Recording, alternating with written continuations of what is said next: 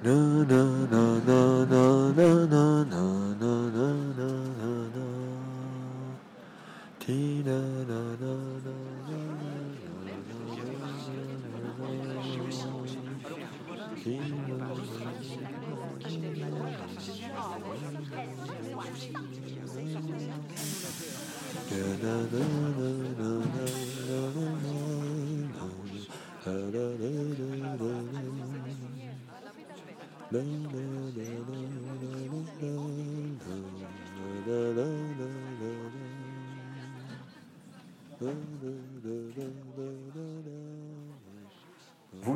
Demander pourquoi le bus à l'oreille. Au-delà du jeu de mots que j'aime bien, ça me rappelle la toute première fois que j'ai collecté une histoire. C'était un soir, dans un bus, en banlieue parisienne. Monique m'avait raconté l'histoire de l'amandier. Tiens, faudrait que je vous la raconte un jour prochain, celle-là aussi. J'adore le cinéma. Je ne sais pas vous, mais quand j'écoute quelqu'un me raconter une histoire, c'est un petit peu pareil. Il y a mon cinéma intérieur qui se met en marche. Et alors je fais mes propres images. Oh, je suppose que pour vous c'est un petit peu pareil, non? L'imaginaire est la reine du vrai. C'est Baudelaire qui a dit ça. L'inverse est aussi valable. Le vrai donne naissance à l'imaginaire. Vous en pensez quoi, vous? Vous aimez, comme moi, les histoires? Les vraies histoires. Vous savez, les histoires où le réel est aussi fort que la fiction. Oui. Alors, comme les histoires appartiennent à ceux qui les racontent, mais aussi à ceux qui les écoutent, aujourd'hui je vais vous raconter l'histoire de Thierry et de son restaurant parisien. Et vous allez voir, quand le destin a décidé de s'en mêler, allez, venez, suivez-moi, on va prendre le bus, direction Paris, 14e arrondissement.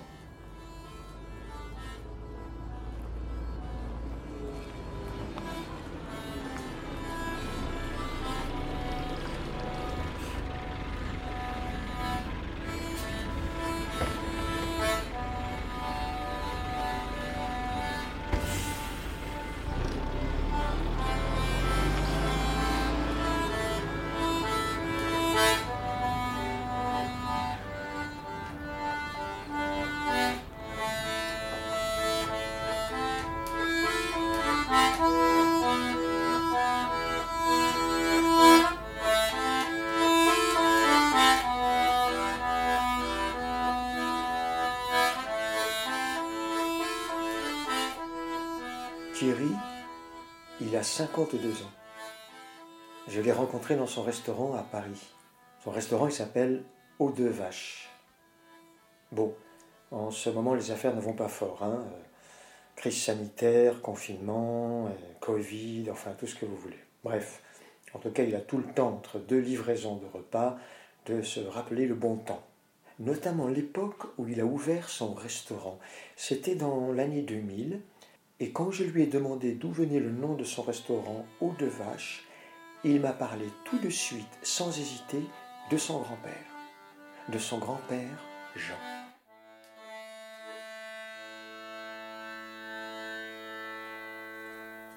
Et c'est là que nous retrouvons le fameux plateau des Lilas à Vitry-sur-Seine.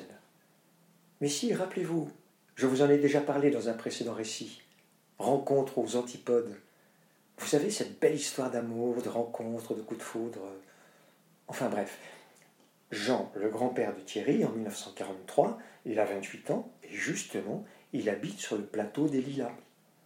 Ah oui, je vous explique. Des lilas parce qu'on y faisait pousser du lilas qu'on expédiait durant le XVIIIe siècle dans toute l'Europe, et même jusqu'à la cour du tsar de Russie, c'est vous dire. Bon, Jean, en 1943, il cultive encore un petit peu de lilas. Il travaille dans une forcerie.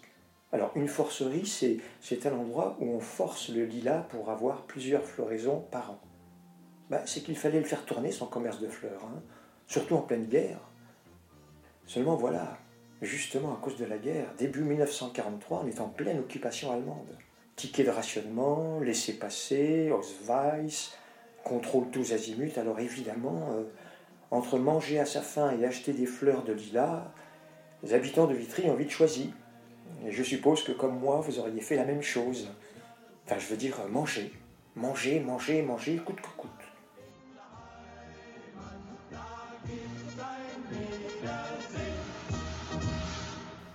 Alors voyant tous ces crèves la faim qui traînaient sur le plateau à longueur de journée, Jean décide un jour de laisser faire la nature, de ne plus chercher à faire fleurir celle-là à tout prix, mais par contre planter des légumes entre tous ces arbres afin de nourrir, de, fournir de quoi manger à la population. Pommes de terre, carottes, poireaux, choux-fleurs, euh, topinambours, euh, navets, enfin bref, tout pousse facilement dans la bonne terre du plateau. Et en plus, pour ne pas faire les choses à moitié, pour ne pas oublier les enfants, il réserve une partie de son terrain pour y faire paître deux vaches, deux belles maraîchines qui donneront du lait pour les nourrissons. Et voilà.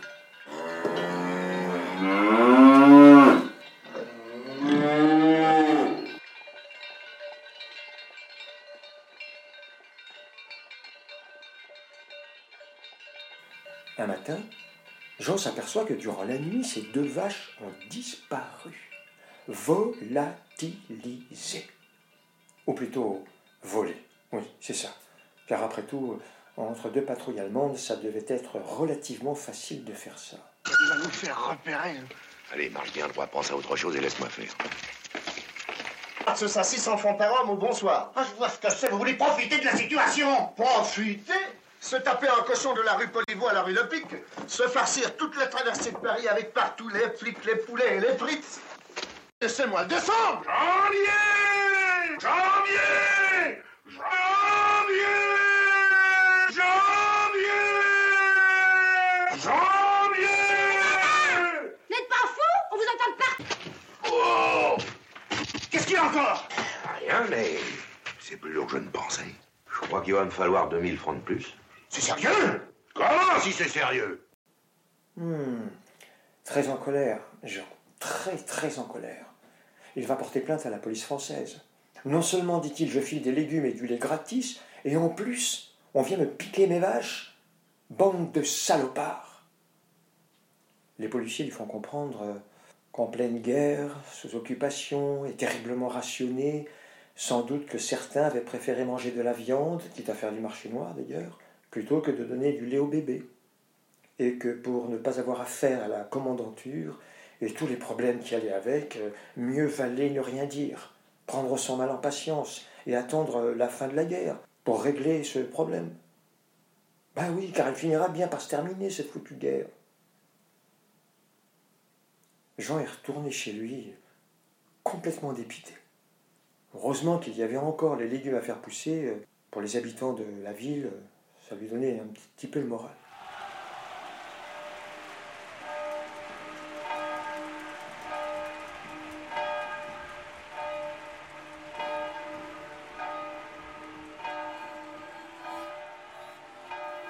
La fin de la guerre, la fin de l'occupation, tout ça a bien fini par arriver.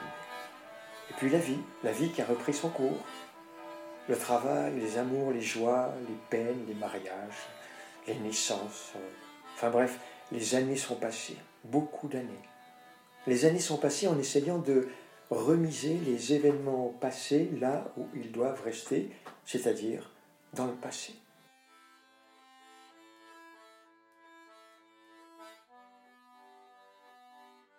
On est en 2000, à Paris. Thierry, le petit-fils de Jean, va bientôt ouvrir son restaurant. Ça y est, tout est prêt, les peintures sont sèches, les tables et les chaises sont en place. Il a une confiance en son affaire, hein.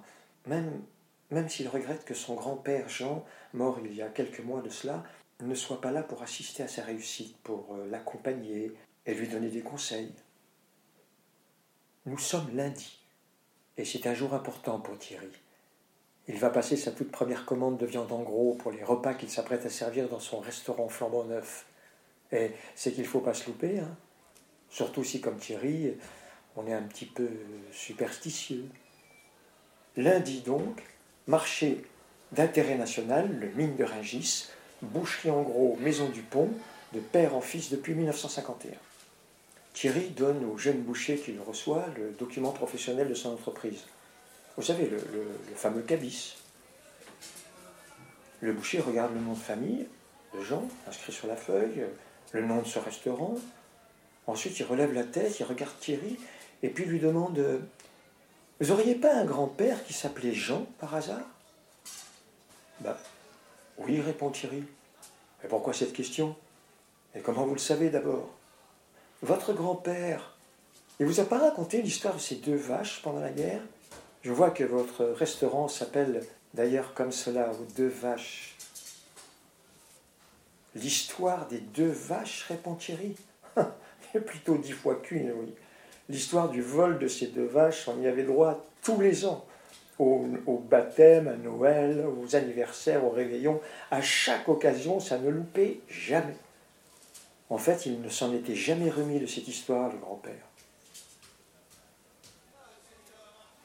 Eh bien, si je suis là en face de vous aujourd'hui, lui dit le jeune boucher, c'est un peu grâce aux deux vaches de votre grand-père. Oui, c'est mon propre grand-père qui à l'époque a volé les deux vaches en question. Vous comprenez Mettez-vous à sa place. Mon grand-père vivait dans une famille nombreuse, avec huit enfants. Avec les adultes, ça faisait au moins dix, douze bouches à nourrir et en pleine occupation avec ça. Alors deux vaches en liberté, en plein champ, quand tout le monde crève la faim, c'était tentant. Hein du coup, mon grand-père a fait le bon choix.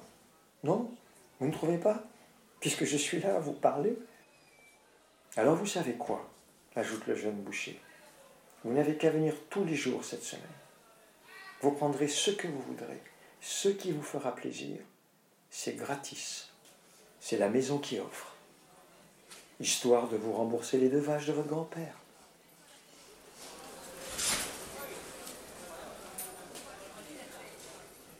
Quand il m'a raconté son histoire, Thierry, il était encore tout ému. Comme quoi le temps, parfois, ne fait rien à l'affaire. Il m'a dit aussi que ce jour-là, en rentrant de Ringis, même si son grand-père n'était pas là à côté de lui, il avait pu sentir sa présence, comme un signe qui lui était adressé. À lui, lui qui était si superstitieux.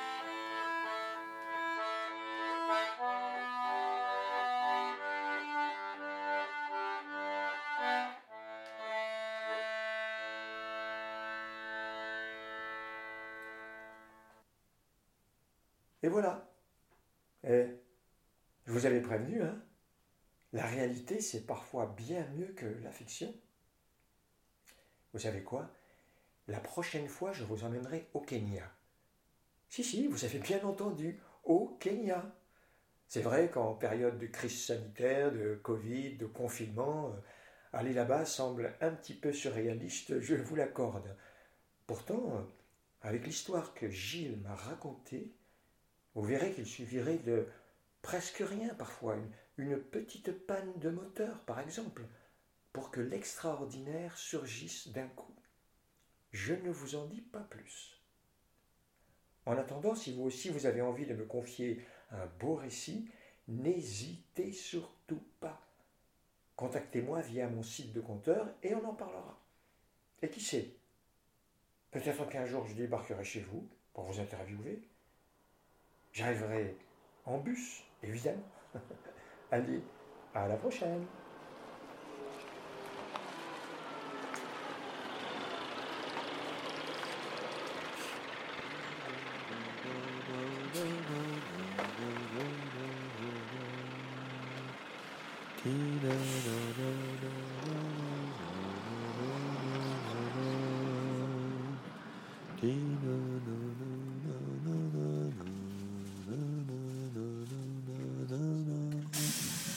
La la la